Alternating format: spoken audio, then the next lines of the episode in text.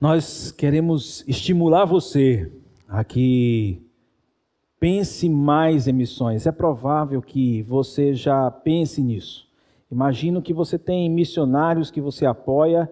Eu imagino que você tem algumas organizações que você pessoalmente decidiu apoiar.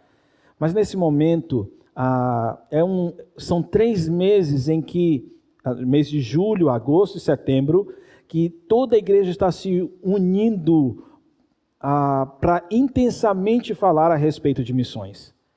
E queridos, nós temos diversos irmãos que deixaram suas casas para servir no campo missionário, quer seja aqui no interior de Nazária, quer seja nas cidades de Piripiri, Capitão de Campos, Cocal de Telha, Jatobá do Piauí, é, quer seja em Piripiri, seja na Itália, onde apoiamos o missionário, quer seja no interior do Maranhão, numa tribo indígena, onde também apoiamos o missionário, nós queremos nos unir como igreja para ajudar no sustento dessas pessoas. Ainda nós apoiamos organizações missionárias da Convenção Batista Brasileira, tanto porque existem igrejas que são pequenas e elas não têm condições de enviar o seu missionário. Às vezes tem um irmão que é chamado para ser um missionário e ele é membro de uma igreja muito pequena, essa igreja não teria como sustentá-lo. Então as igrejas batistas se unem para sustentar esse missionário que deseja ir para os ribeirinhos no Amazonas, para uma tribo indígena lá, que deseja percorrer o sertão, como Edmo Júnior. É, nós temos é, essas organizações que se preocupam e dão suporte. Nossa igreja, por exemplo, teria muita dificuldade de enviar o Eliakim para a África por causa da burocracia que, que, isso, que isso exige. E então a Junta de Missões Mundiais é uma parceira nossa, porque ela nos ajuda a enviar. Agora, tudo isso demanda custos, tudo isso tem desafios que às vezes envolve a vida das pessoas. Tudo isso envolve a saúde desses missionários e de suas famílias, a integridade física, pois muitos missionários estão indo para países que o evangelho não pode ser pregado e eles pregam escondidos, eles eles pregam no meio da multidão sem que eles possam expor publicamente que são cristãos. Alguns desses têm sido mortos, alguns irmãos das igrejas que esses missionários cuidam têm sido mortos por causa do evangelho. Igrejas que estão sendo queimadas. E tudo isso demanda uma necessidade de intercedermos e orarmos por essas pessoas e também de nós começarmos a pensar em elas, né, nesses missionários, como pessoas que precisam de um contato nosso. Talvez você mande uma mensagem pelo WhatsApp, você procura descobrir qual é o e-mail dele, você pode pedir ao seu líder para te ajudar nisso.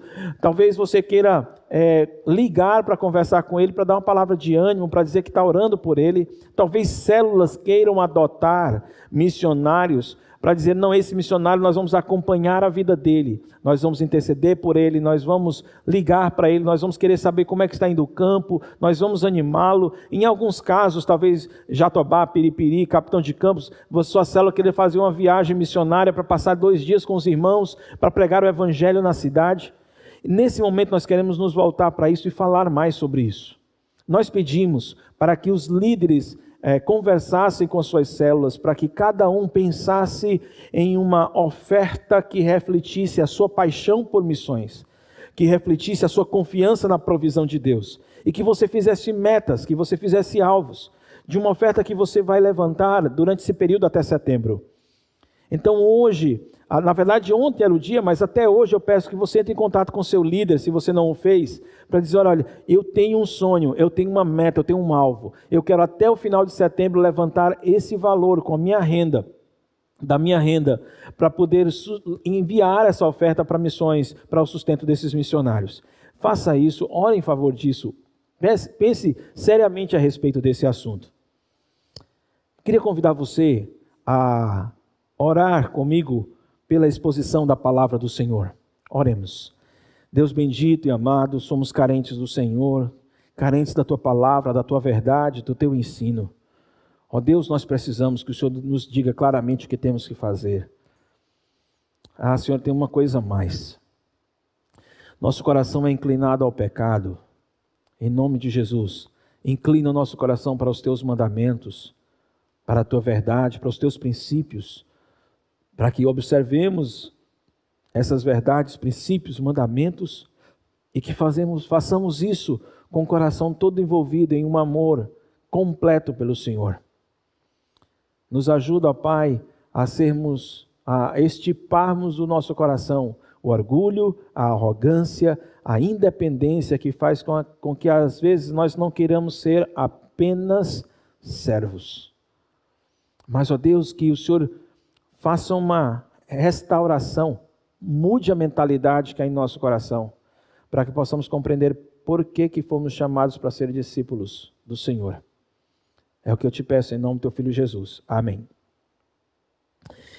Meu querido, eu queria falar sobre Cristo dependência, é isso que Marcos fala em 8, é, no capítulo 8, digo, é capítulo 9. Eu coloquei 8, mas é o capítulo 9, versículo 2 a 29.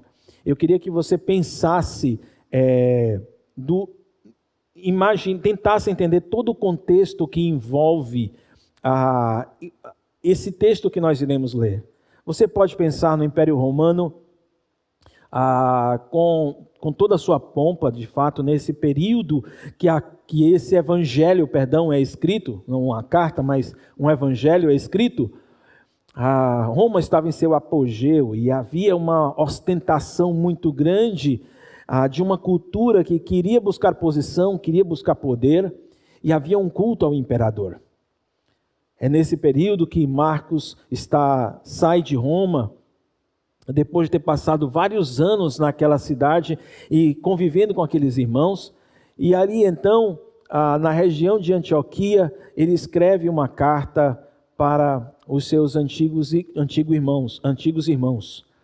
Uma carta, digo, o Evangelho de Marcos, para os seus antigos irmãos. Marcos, um, uma pessoa que no começo do seu ministério desistiu por causa das, da dureza que era servir ao Senhor e caminhar com o Senhor.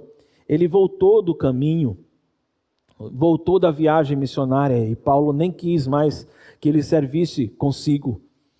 Barnabé o alcança, toma pela mão e diz: Não, você vai servir, eu vou lhe dar mais uma chance. Então começa a trabalhar o coração dele, de Marcos. Depois, Marcos tem um tempo com o apóstolo Pedro. Depois, tem um tempo com o apóstolo Paulo, não necessariamente nessa ordem mas passa um tempo no qual parece que ele aprende a perseverar, porque quando ele chega a Antioquia e ali ele começa uma igreja, ah, diz a história da igreja, diz a tradição da igreja, que chegou a um ponto que havia uma, começou a se criar uma luta entre os líderes idólatras da Antioquia e, e Marcos, até o ponto em que Marcos foi morto de forma muito cruel e dolorosa.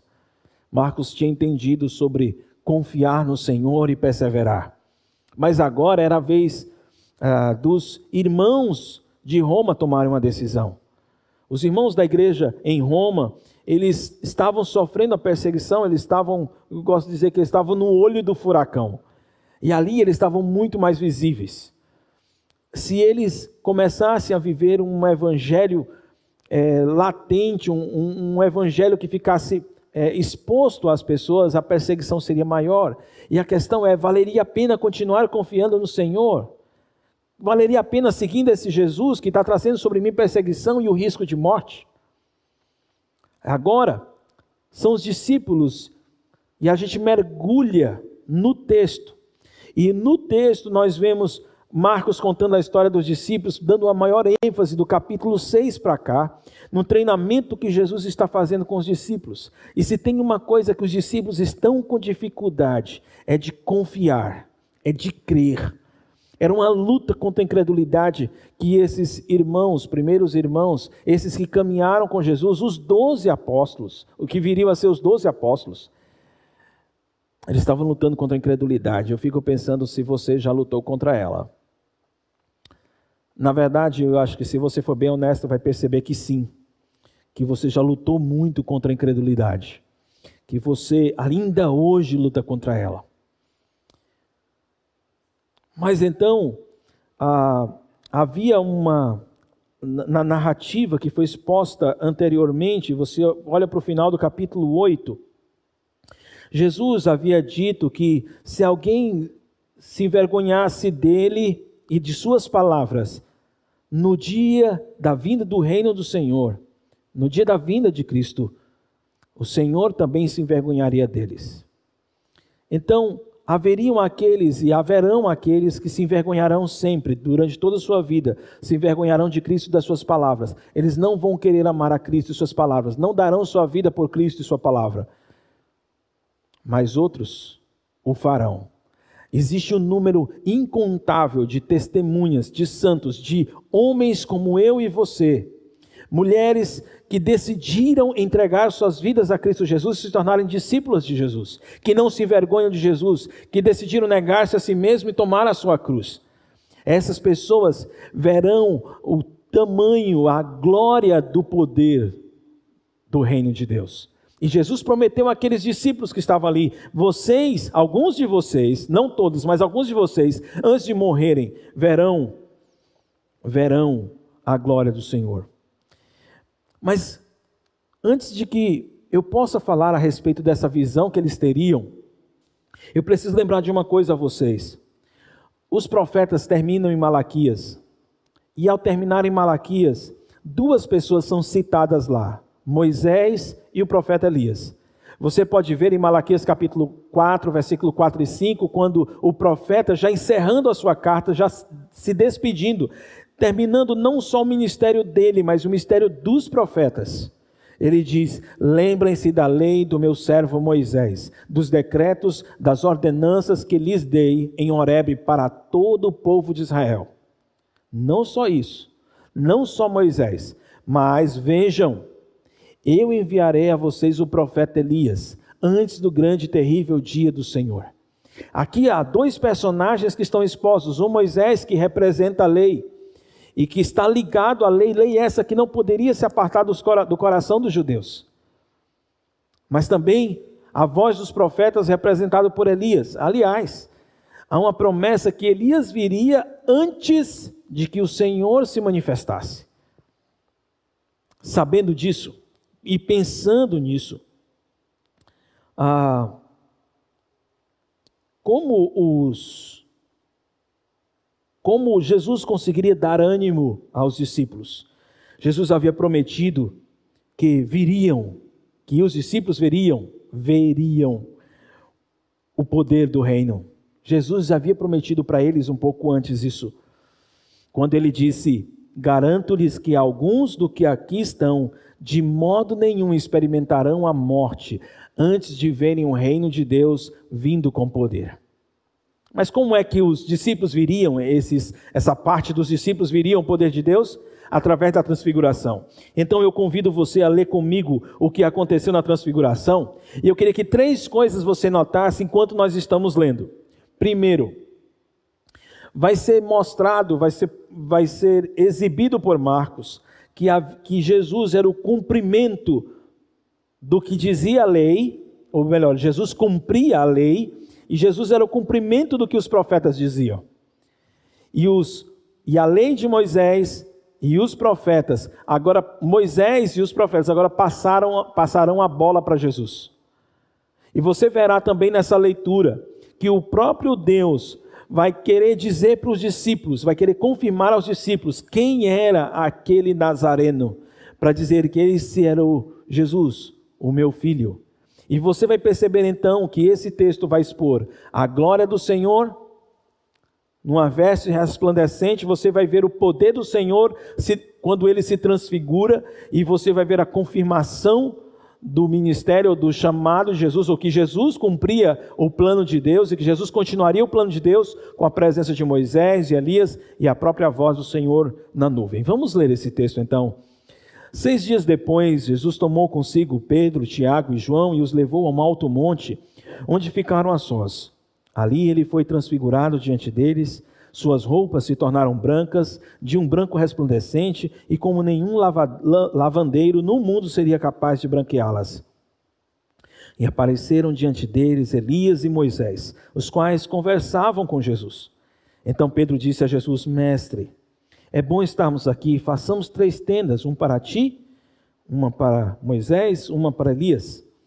Ele não sabia o que dizer, pois estavam apavorados. A seguir apareceu uma nuvem e os envolveu, e dele saiu uma voz que dizia: Esse é meu filho amado, ouçam-nos. Repetidamente, quando olharam ao redor, não viram mais ninguém a não ser Jesus.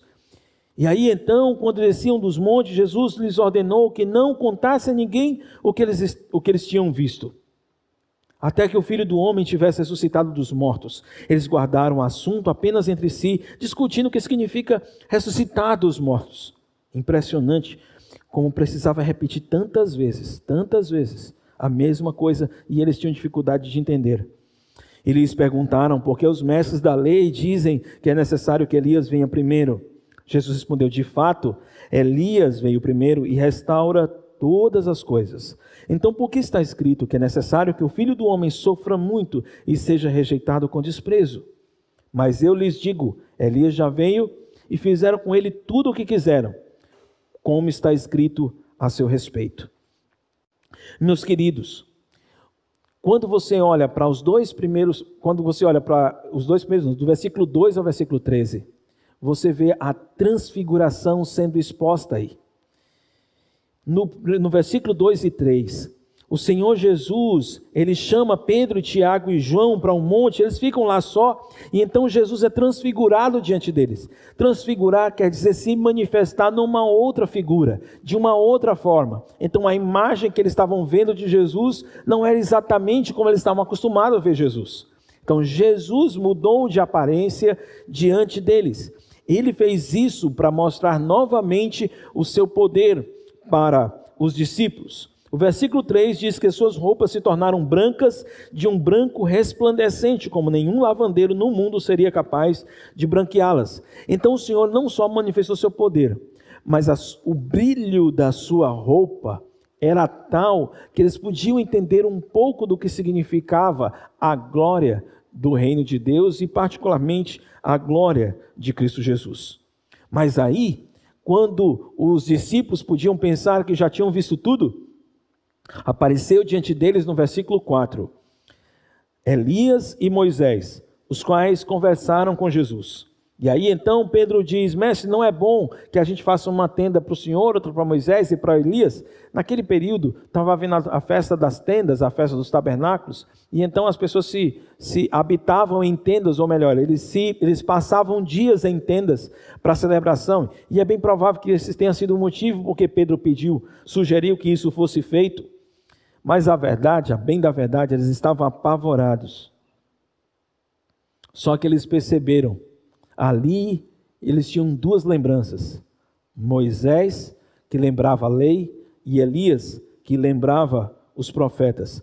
E tanto a lei como as profecias, como as profecias estavam apontando para Jesus. E quando Moisés e Elias estão diante do Senhor Jesus, então o que os discípulos podem perceber, o que eles têm de testemunho ali na frente deles, é que toda a profecia, quando falava a respeito do Messias, estava falando de Jesus. E todos os símbolos e todos os mandamentos que constavam na lei também falavam de Jesus. E quando Jesus venha, ele mesmo vai cumprir toda a lei. Nenhum tio, nenhum hífen, nenhum sin pequeno sinal da lei deixará de ser cumprido pelo Senhor Jesus. Essa cena está impressionante para os discípulos, mas há algo que vai marcar ainda mais a vida dos discípulos, porque no versículo 8 diz que repentinamente, quando olhavam ao redor, não viram mais. Ah, perdão, versículo 7, versículo 7.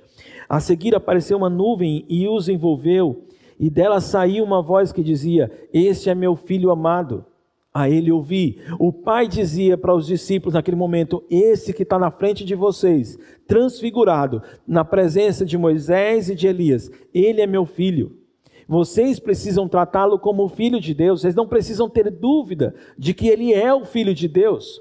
E vocês precisam ouvir tudo o que ele disser. Deus dizendo ao filho o que ele deveria dizer, ou dizendo aos discípulos que deveriam ouvir o filho de Deus. E de fato Jesus testemunhou isso. Ele disse: Olha, eu não falo nada, é, em Mateus capítulo 11, eu não falo nada que eu não ouvi do meu pai. O pai estava dizendo: escutem a voz do filho. Aqui nesse momento você tem os discípulos vendo a confirmação preciosa da grandeza do plano do reino de Deus. Moisés já fazia parte do reino há muitos anos, os profetas faziam parte desse mesmo plano de Deus, e todos os dois agora desembocavam todas as suas responsabilidades em Cristo Jesus, que continuaria o plano do reino de Deus. Isso você percebe porque na narrativa, no versículo 9, diz que enquanto eles desciam do monte, Jesus lhes ordenou que não contassem a ninguém o que tinham visto, até que o filho do homem tivesse ressuscitado dos mortos. Eles guardaram o assunto apenas em si, discutindo o que significava ressuscitar dentre os mortos. Eles tiveram dúvidas, eles tiveram dificuldades para compreender, mas Jesus havia dito para ele, agora reafirmava para ele: era necessário que o filho do homem fosse morto e ressuscitasse de entre os mortos. Meus queridos, há, uma, há um grande privilégio dos discípulos aqui, porque Elias e Moisés saem de cena. E talvez uma pergunta, e, e ao sair de cena, quem fica na cena sozinho é Jesus. Ele merece toda a honra, toda a glória, ele é que precisa ser adorado. Ele é que para ele é que nossos corações precisam se voltar.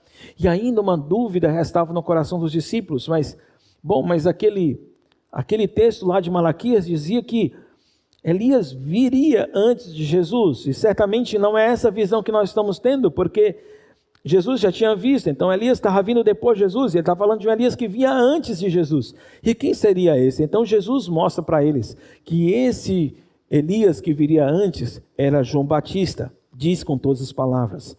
Meus queridos, o que, é que a transfiguração mostra para nós? Ele mostra, a transfiguração mostra o poder e a glória de Cristo Jesus. E ela mostra que Cristo é o cumprimento da lei e das profecias. Como é que isso afeta a vida de um discípulo do Senhor? Como é que isso impacta a minha vida e a sua vida? Nós precisamos desenvolver um estilo de vida Cristo dependente. Como assim Cristo dependente? É mais ou menos isso. Você precisa respirar, você depende de oxigênio. Você, se tem uma coisa que nós estamos percebendo nesse período de pandemia a quantidade de pessoas que estão tendo a experiência do que é você é, viver com pouco oxigênio, você sentir falta de ar. Um verdadeiro discípulo de Jesus sabe que quando ele é dependente de Cristo e quando ele se relaciona de forma dependente com Cristo Jesus, ele tem vida espiritual nele, ele está animado para viver a fé dele, ele está animado para encarar o pecado e dizer não, ele está é, tá disposto a, a servir discipulando pessoas, a liderando pessoas, ele está disposto a pregar o evangelho, ele está disposto a ser um pastor, ele está disposto a ser um missionário, quando ele é dependente do Senhor, quando a sua vida é cheia da palavra de Deus, ele gasta tempo com a palavra, gasta tempo com oração, ele consegue perceber como essa dependência de Cristo é útil para ele, como ele de fato é alguém feliz, como ele de fato pode ser satisfeito por esse Jesus. Ele se sente carente, ele não consegue fazer nada senão com esse Cristo. E quando ele começa a se relacionar com Cristo, nessa relação de dependência com Ele, como alguém que toda hora está bebendo a seiva de uma árvore, ele pode dizer com muita facilidade: Não vou me prostituir, não vou corromper ninguém, não vou roubar, não vou ser orgulhoso, eu não vou admitir a ira no meu coração, eu não quero ser um falso idólatra. Eu não quero isso. Eu descobri uma coisa preciosa que é Cristo Jesus e agora eu quero viver para Ele. A transfiguração expunha para os discípulos que a glória, a grandeza de Cristo Jesus era a coisa de que eles dependiam, porque essa grandeza e essa glória do Senhor tinha poder, o poder que eles precisavam. E que agora eles precisavam viver para exaltar essa glória. Foi isso que Moisés fez durante toda a sua vida, é isso que a lei de Moisés fazia, era glorificar o Senhor, era isso que os profetas faziam, é mostrar a grandeza do Senhor, era apontar, colocar um binóculo nos olhos das pessoas para que elas pudessem, pudessem ver como é grande a glória do Senhor Jesus. Eles fizeram isso durante toda a vida deles, agora os discípulos precisavam fazer a mesma coisa, eu preciso fazer a mesma coisa, as pessoas precisam olhar para mim e ver a glória do Senhor eu preciso viver o meu dia a dia enxergando e buscando essa glória do Senhor. Eu quero ver a glória do Senhor, eu quero ver a beleza que Ele é, a grandeza que Ele era, o poder que Ele tem. Sim, eu quero ter uma vida dependente dEle. Como a transfiguração impactaria os discípulos como ver a glória do Senhor quando você enxerga Cristo Jesus, quando o Senhor toca nos seus olhos como no cego de Betsaida e você consegue enxergar quão belo é o Senhor, quão maravilhoso é o Senhor. Então, isso vai influenciar a maneira como você vai segui-lo. Eu queria ler a segunda parte desse texto, a partir do versículo 14, que diz assim: E aliás, enquanto eu leio, perceba como vai haver uma luta, apesar da, dos três discípulos terem visto a glória do poder do Senhor, vai haver uma luta contra a incredulidade da multidão, uma luta contra a incredulidade do pai de uma criança possessa por um demônio, um demônio muito feroz, um demônio muito cruel. E o pai já tinha dificuldade para crer, e perceba como os próprios discípulos lutavam ainda contra a incredulidade nesse tempo todo. O texto diz: quando chegaram onde estavam os outros discípulos, viram uma grande multidão ao redor deles e os mestres da lei discutindo com ele. Logo que todo o povo viu Jesus, ficou surpreso e correu para saudá-lo. Então Jesus perguntou: O que, vocês estavam discutindo? Então um homem, ele aparece no meio da multidão e diz: Mestre, eu trouxe o meu filho que está com o espírito imundo que o impede de falar. Para onde, ele, onde quer que esse espírito o apanhe, ele joga esse meu filho no chão ele faz com que o meu filho espume pela boca, que ele ranja os dentes, que ele fique rígido. E aí eu pedi para os seus discípulos para eles expulsarem o demônio, mas eles não conseguiram. Ah, Jesus respondeu: Ó oh, geração incrédula, até quando eu vou estar com vocês e até quando eu vou ter que suportar vocês? Traga o um menino aqui. Então eles o trouxeram. Quando o espírito viu Jesus, imediatamente causou uma convulsão no menino. Esse caiu no chão e começou a rolar, espumando pela boca. A cena não era bonita. Jesus perguntou ao pai do menino: Há quanto tempo ele está assim? Desde a infância, respondeu ele. Muitas vezes esse espírito tem lançado no fogo e na água para matá-lo. Mas se podes fazer alguma coisa, tem compaixão de nós e ajuda-nos. Se podes, disse Jesus, tudo é possível aquele que crê. Imediatamente o pai do menino exclamou: Creio, mas ajuda-me a vencer a minha incredulidade. Quando Jesus viu que a multidão estava se ajuntando e ele não queria aquela fama, repreendeu o espírito imundo, dizendo: Esse espírito imundo e surdo, eu ordeno que o deixe e nunca mais entre nele. O espírito gritou, agitou-se violentamente e saiu. O menino ficou como morto, ao ponto de muitos dizerem: Ele morreu. Mas Jesus tomou-a pela mão e o levantou, e ele ficou em pé. Depois de Jesus ter entrado em casa, seus discípulos lhe perguntaram em particular: Por que não conseguimos expulsá-lo? Ele respondeu: Essa espécie só sai pela oração e pelo jejum. Meus irmãos, os discípulos estavam acostumados a expulsar demônio. Não foi a primeira vez.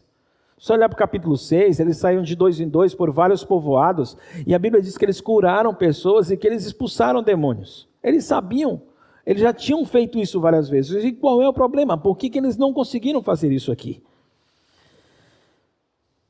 Acho que uma primeira coisa quando você começa a servir pessoas como servo do Senhor, corre o risco de você começar a, a ficar impressionado com a fama.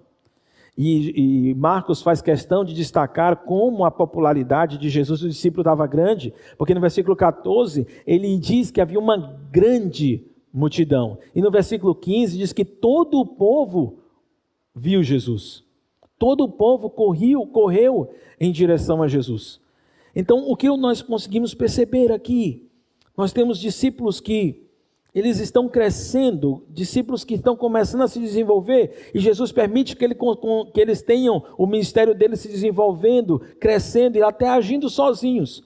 Veja, Jesus está no monte com Pedro, Tiago e João, e os outros discípulos estão com ele. O que nós temos, desculpa, o que nós temos é uma demonstração de Marcos, de que tanto esses discípulos é, seriam populares como eles seriam rejeitados. Porque no meio daquela multidão havia mestres da lei que estavam discutindo com eles. Cara, como é que você não pode expulsar um demôniozinho fraco desse aí, rapaz? Desse moleza, rapaz. E agora você diz que são discípulos de Jesus, diz que Jesus tem poder e você não consegue expulsar o demônio. Então eu posso imaginar a, a tensão que os discípulos estavam, a multidão em cima deles, eles não tinham conseguido expulsar o demônio e os mestres da lei ainda ficavam provocando que eles estavam fazendo isso. O que, que eu posso concluir a respeito disso, queridos? Esse texto mostra que os discípulos eles tinham que aprender a lidar com fama e rejeição. O discípulo ele tem que aprender a lidar com popularidade, com resistência. Ele precisa aprender que nesses momentos o mais importante não é a sua glória, mas exaltar a glória de Cristo Jesus. Já pensou como é que você responde ah, quando você é criticado? Como é que você costuma reagir quando você é criticado? Como é que você costuma reagir quando você é elogiado? Você sente no elogio o seu ego massageado? Você sente na, na crítica ah, como se a pessoa não valorizasse você? Você gosta de que as pessoas concordem com você? Você quer que as pessoas concordem com você? Você não quer que elas critiquem você, que apontem um erro seu? Deixa eu dizer o que Jesus quer ensinar para você. Quando você, quando as pessoas não concordarem com você, aprenda com elas. Esteja disposto a aprender. Quando as pessoas apontarem um erro seu, avalie-se e corrija-se. Quando as pessoas cobrarem resultados de você, não fique com, com, pena de você mesmo, não fique com autoconsideração, ah, eles não veem o meu esforço, ah, eles não veem o que eu estou fazendo. Não. São pessoas que estão precisando de você. Se você puder atendê-las, atenda. Se não, clame ao Senhor que supra a necessidade daquelas pessoas. Quantas e quantas vezes as angústias, a angústia do meu coração é porque eu, há vários irmãos que pedem ajuda, querem conselhos. Como eu posso tratar meu marido? Como é que eu posso resolver esse problema no meu trabalho? Como é que eu posso resolver esse problema com minha esposa, com meus filhos? Pastor, quando é que vai ter uma live que vai falar a respeito de Apocalipse? E aí, pastor, a gente pode, eu posso pegar umas cadeiras emprestadas lá na igreja? E todo mundo vai querendo saber uma coisa e fica procurando. E às vezes eu quero poder ajudar e não posso ajudar todo mundo. E angústia torna o meu coração. E quando sou cobrado a respeito disso, às vezes eu fico irado. Eu disse, poxa, será que eles não veem o tanto de coisa que estou fazendo? Será que eles não, não vão parar de me cobrar nada? Ou essas coisas, perdão? Mas não é isso que o senhor falou. Não foi assim que o Senhor ensinou. E então eu aprendi, queridos, que cada vez que um irmão me pede uma coisa, eu digo: olha, eu vou fazer tudo para poder ajudar você. E às vezes eu respondo para ele: olha, eu não pude ainda, mas eu quero que você espere, porque eu quero ajudar você. Enquanto isso, eu estou pedindo ao Senhor que satisfaça a necessidade daquelas pessoas que me buscam. Quando as pessoas admirarem você, quando as pessoas dizerem, puxa, como que oração linda, puxa, que pregação bacana, puxa, como você explica bem, que discipulado maravilhoso, como você é, expõe amor por mim, quando você foi elogiado. Olhe para a glória do Senhor Jesus e aponte para a glória do Senhor e diga: Foi isso que Cristo fez em mim. Foi isso que foi Cristo que me usou para abençoar você. Então, quando os discípulos, é, quando, quando Jesus chega e vê toda aquela situação, no versículo 16, ele diz: o que vocês estão discutindo? E aí então, um homem vem e vai descrever toda a situação complicada em que o filho está. E ele diz uma coisa que, que dói no coração de Jesus.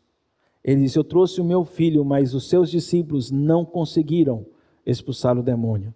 Na cabeça do pai da criança era: os discípulos não conseguiram, os discípulos não dão conta, os discípulos não são poderosos o suficiente para fazer isso, os discípulos, os seus discípulos, não têm condições de fazer esse negócio expulsar o tipo de demônio que está no meu filho. E a reação de Jesus mostra a angústia que existe no coração de Deus quando alguém, quando um homem mostra que não confia nele.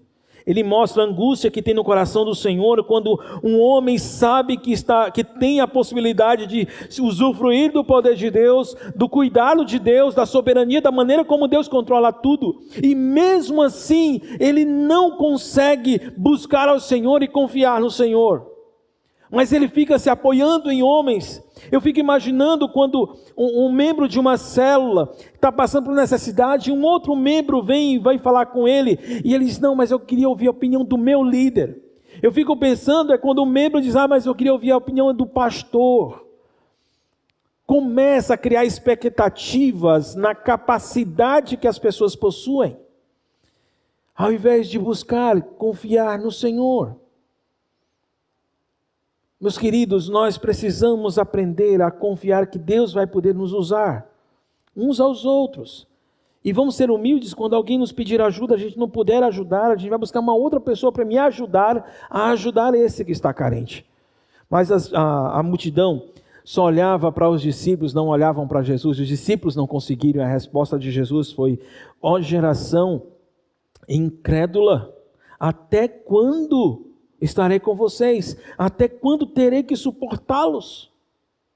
Quase que Jesus dizia: por mim eu ia embora. Eu não suporto ficar diante de vocês, eu quase não suporto permanecer no meio de vocês. É duro para mim viver com uma geração, e a palavra geração aqui não quer dizer as pessoas daquele tempo, a geração quer dizer a, a descendência humana, a linhagem humana a raça humana. Então Jesus está dizendo: que raça incrédula essa raça humana? Até quando eu vou estar no meio de vocês?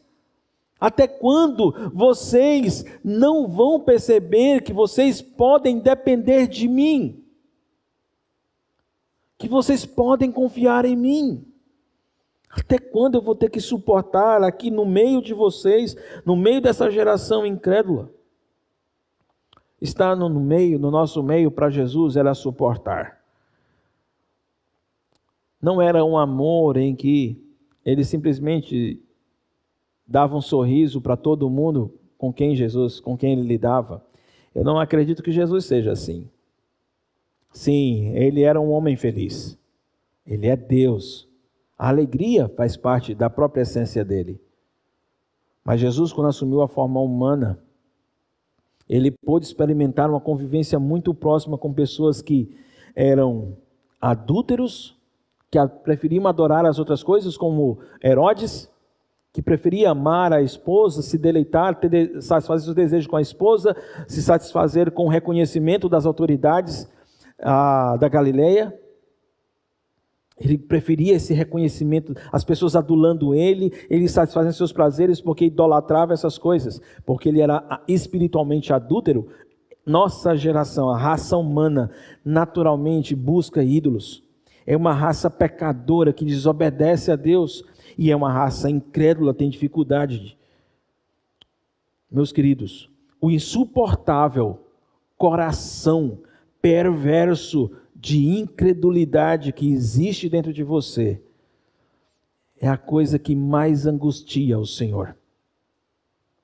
É aquele coração que diz: Eu quero dar a mim mesmo, eu mesmo quero dar a mim mesmo o que eu quero, como eu quero, quando eu quero. E quando as coisas não acontecem quando eu quero, eu fico chateado.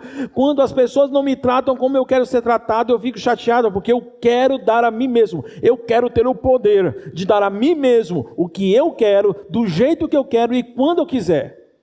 E normalmente, o quando eu quero é agora. Então, normalmente, quando as pessoas dizem assim: Senhor, eu quero na minha mão o dinheiro para comprar o carro desse jeito, mas eu quero agora. E se Deus diz, eu não vou dar um carro para você agora, você começa a ficar frustrado e acha que Deus não está ouvindo a sua oração. Ou você, a incredulidade que vem no teu coração, arromba o seu coração. E aí você mostra a perversidade que existe dentro de você. E a resposta de Jesus é: ó oh, geração incrédula, até quando eu estarei com vocês? Como é que você responde quando você não tem as coisas que você queria? Tem coisas que você. Tem certas coisas que você faz e que você faz com autoconfiança.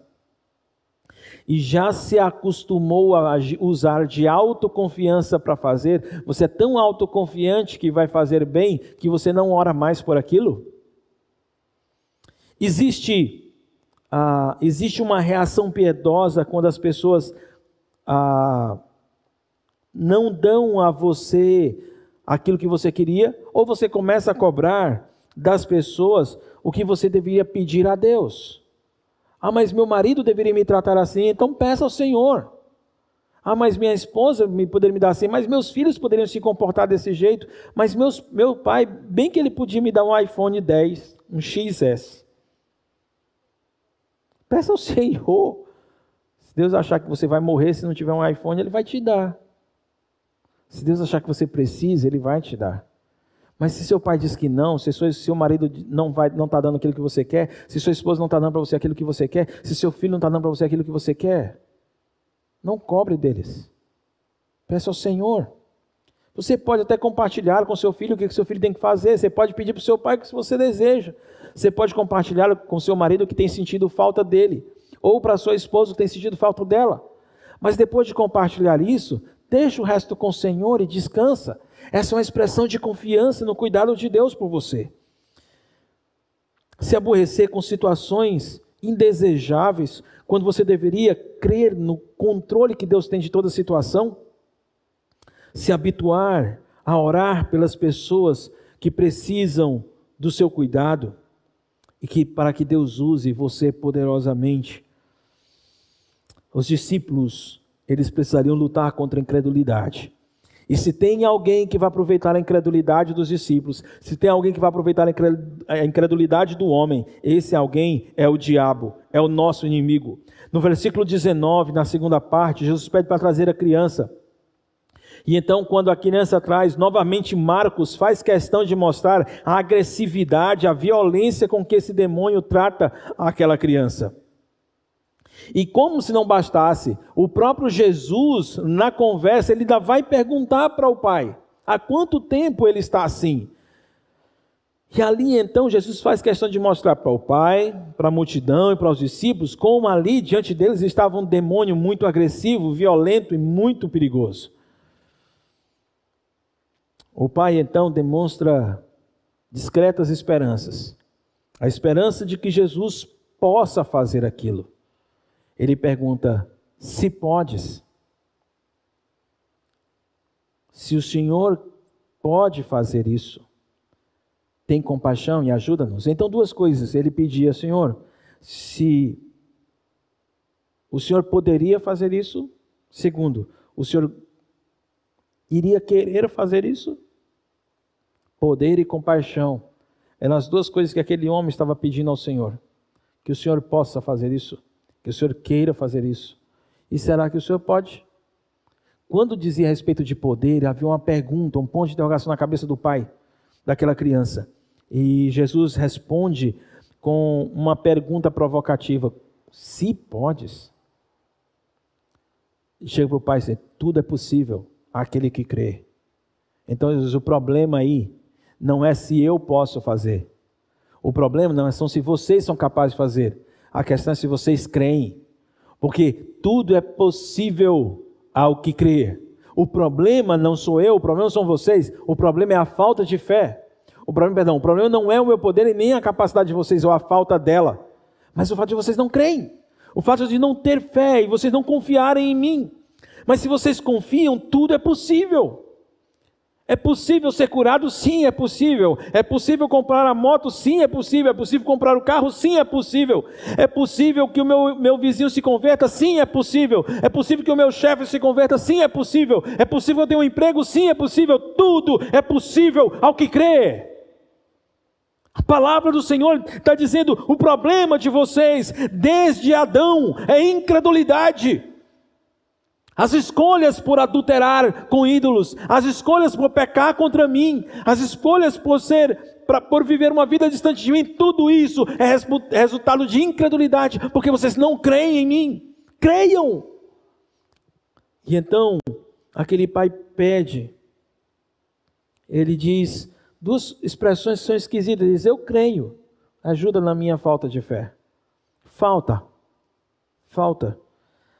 A palavra aí, apistia, no, na, na, língua original, em grego, apistia, a, falta, ausência, pistia, fé, falta de fé.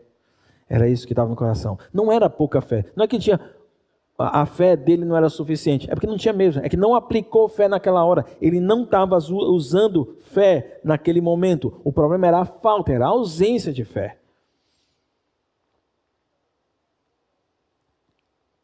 Mateus 17, 20, as narrativas de Marcos mostram que os discípulos, mesmo andando com Cristo Jesus, lutavam contra a incredulidade. E essa geração incrédula é escrava do domínio das trevas. Você peca porque você é escravo. Você é incrédulo porque você é escravo das trevas. Você não crê porque você é escravo das trevas.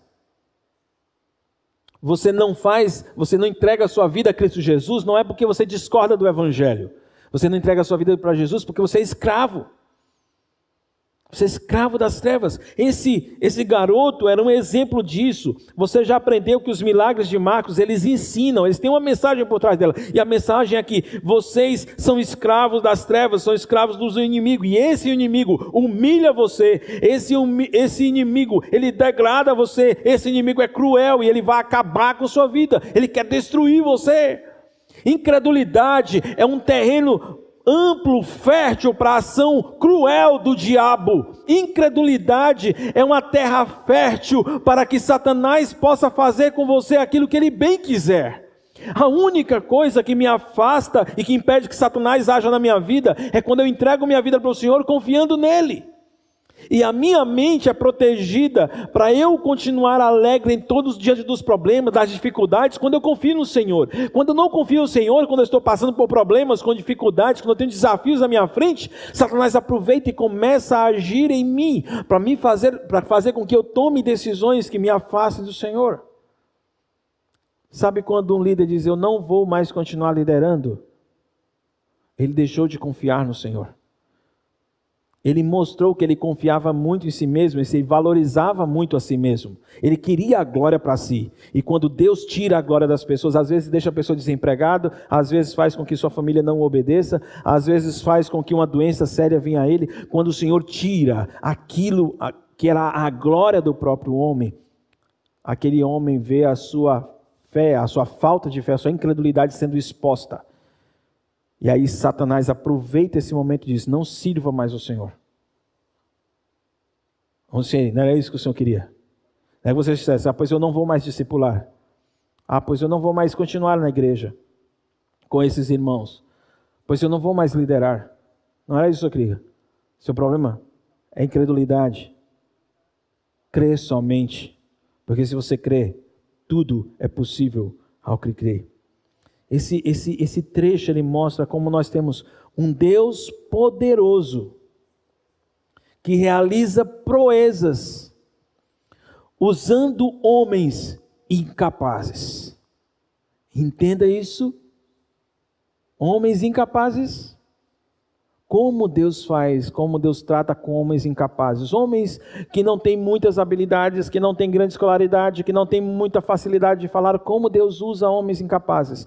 Deus, ele age realizando proezas, aplicando o seu poder em pessoas incapazes. É preciosa a maneira como o Senhor trata. Mas deixe-me ir logo, versículo 25 no versículo 25 até o versículo 27, Jesus vê a multidão se aproximando, então ele chama ah, o garoto e expulsa o demônio do garoto. E aí o, o espírito ainda agita aquele garoto violentamente e então sai do menino. O menino fica como morto. E novamente aqui eu fico imaginando um teste de confiança no pai, porque depois que Jesus faz tudo aquilo, ainda existe mais uma lição que o Senhor quer dar. Você vai acreditar mesmo depois que eu disse que ia fazer e parece que eu não estou fazendo? Eu falei para você que você podia confiar em mim, você confiou. Mas na hora que você decidiu confiar, você perdeu o emprego. Na hora que você decidiu confiar, parece que as coisas na sua casa estão mais bagunçadas. E quando aquele pai vê o filho, depois que Jesus diz em nome de Jesus, saia dele e fala com autoridade, porque diz: Eu estou ordenando e nunca mais volte. Quando Jesus fala assim, a esperança no coração do pai é: agora acabou meu sofrimento, acabou o sofrimento do meu filho. Mas quando ele olha para o filho dele, e o filho dele não está tranquilo, o demônio está agitando ele violentamente e ele cai no chão como se tivesse morto. E eu posso ouvir o eco das palavras de Jesus, dizendo ao Pai: tudo é possível que crê. Não deixa de crer porque parece que ficou pior. Não deixa de crer porque parece que ficou, que não resolveu. Continue confiando, mesmo quando parece que não resolveu. Jesus sabia que estava resolvido. Jesus sabia que aquela criança não estava morta. Jesus sabia que a filha de Jairo não estava morta. Jesus sabia que Lázaro ressuscitaria. Jesus sabia de tudo. Por que você não espera por ele? Por que você não deixa ele terminar o que ele começou a fazer? Jesus, ele exibe o seu poder diante da multidão, dos discípulos e daquele pai. Sabe por quê, queridos? A grande lição desse trecho é que a liberdade do maior poder das trevas está no imbatível Deus, que vai ser a fonte do poder dos seus discípulos. Por mais que Satanás tenha um poder imenso, e de fato existem demônios que vão sair de alguém com muita facilidade, Existem outros demônios que você vai orar e aquilo não vai acontecer, e você vai precisar de mais tempo de oração, você vai precisar gastar mais tempo com o Senhor e tentar, tentar entender como é que estava, como, como é que está a sua fé, Onde está algum ponto de incredulidade no seu coração e tratar isso com o Senhor e voltar então com confiança e expulsar aquele demônio? De fato, o texto diz que existem espécies de demônios diferentes, níveis de demônios diferentes, e que alguns demônios eles vão ser mais violentos e vão dar mais trabalhos para sair, mais trabalho para sair do corpo de alguém ou para deixar a, a, a prisão do corpo de alguém. O fato é que por mais que o poder das trevas seja imenso, Deus é imbatível. E é o poder de Deus que Ele concedeu a você, que Ele permite que você use contra as, contra as trevas. A multidão podia ver isso, o pai podia ver isso, mas tinha um grupo que ainda precisava ver isso, e esse grupo era dos discípulos. No versículo 28 e 29, depois de Jesus ter entrado em casa, seus discípulos procuraram ele em particular. E a pergunta é: por que a gente não conseguiu, Senhor? Por que, que nós não conseguimos?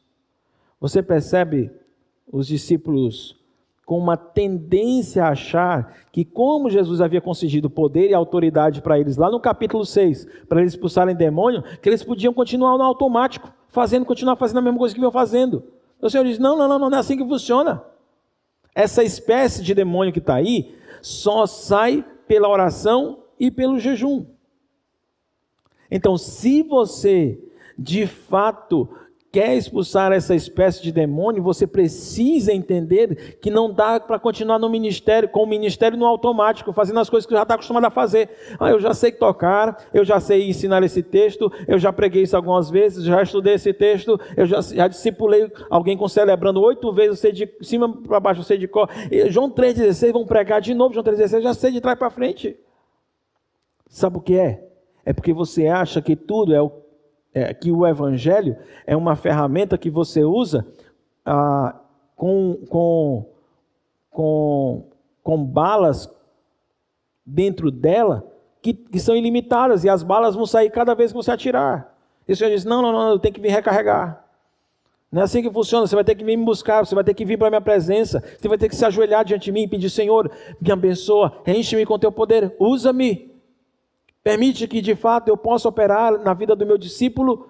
Usa-me diante da minha célula, eu quero liderar a minha célula para que ela cresça, para que ela amadureça, que seja como Cristo Jesus. Eu quero ser usado por ti para isso. Usa-me e vai para a presença do Senhor. Ora, pede ao Senhor que faça.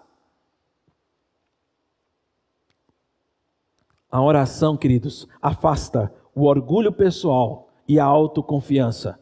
A autoconfiança é uma coisa que o mundo precisa, porque eles não têm Deus.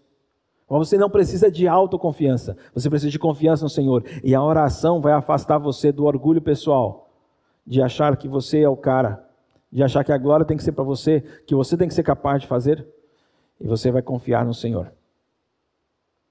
Ele vai conferir, essa oração vai conferir poder para você enfrentar as trevas e servir ao reino do Senhor. Deixe-me concluir, queridos.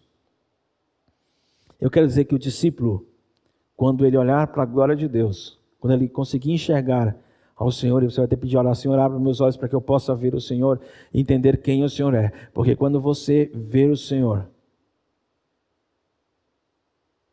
você vai reconhecer como depende do poder dele. Você precisa ter fé suficiente para confiar que ainda precisa aprender que tudo é possível ao que crê. Vou repetir isso. Você precisa de fé suficiente para confiar que ainda precisa aprender que tudo é possível ao que crê.